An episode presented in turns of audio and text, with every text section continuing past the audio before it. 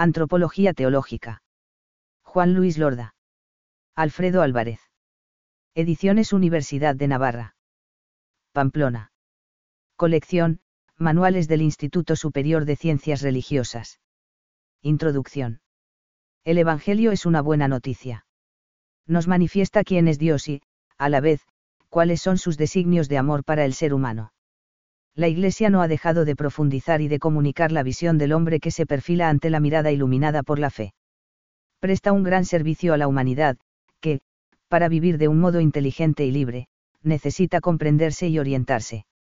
Como escribió Edith Stein, saber qué somos, qué debemos ser y cómo podemos llegar a serlo es la tarea más urgente de todo hombre. Cuando estudiamos antropología teológica indagamos en la identidad de la persona humana en su dimensión más profunda y trascendente, en su relación con Dios.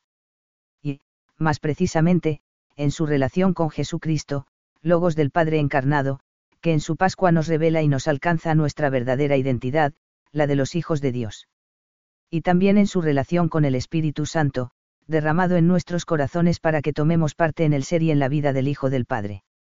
Estas relaciones son constitutivas de nuestro propio ser, de lo que somos y de lo que estamos llamados a ser, y son decisivas en nuestro acontecer histórico.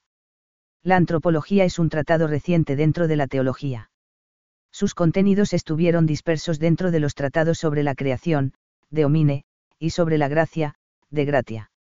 Desde mediados del siglo XX, se ha querido reunir en él toda la reflexión teológica sobre el hombre, el ser humano en cuanto creado por Dios, el ser humano en su estado histórico herido por el pecado, y el ser humano en cuanto regenerado gratuitamente la gracia. El presente manual pretende exponer con claridad y sintéticamente los contenidos básicos de la antropología teológica. Para ello se ha trabajado didácticamente a partir de otros manuales precedentes de Juan Luis Lorda.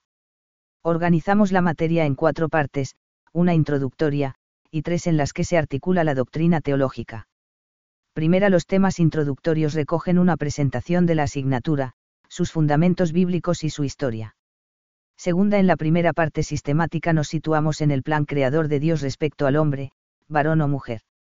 Trataremos sobre su relación constitutiva con el Creador, ya que por él es llamado a la existencia y en él está el sentido de la vida humana.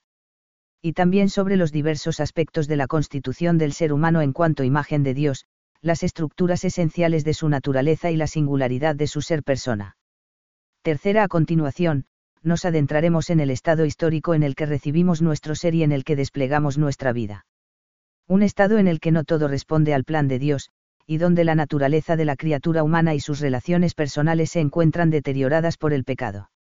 Cuarta en la última parte, estudiaremos el fruto de la acción salvadora de Dios en nosotros por la misión del Hijo y el envío del Espíritu Santo Santificador. Es el misterio de la gracia profundizaremos sobre la acción transformadora del Espíritu Santo en el ser humano y sobre la actuación de la persona renovada por la gracia.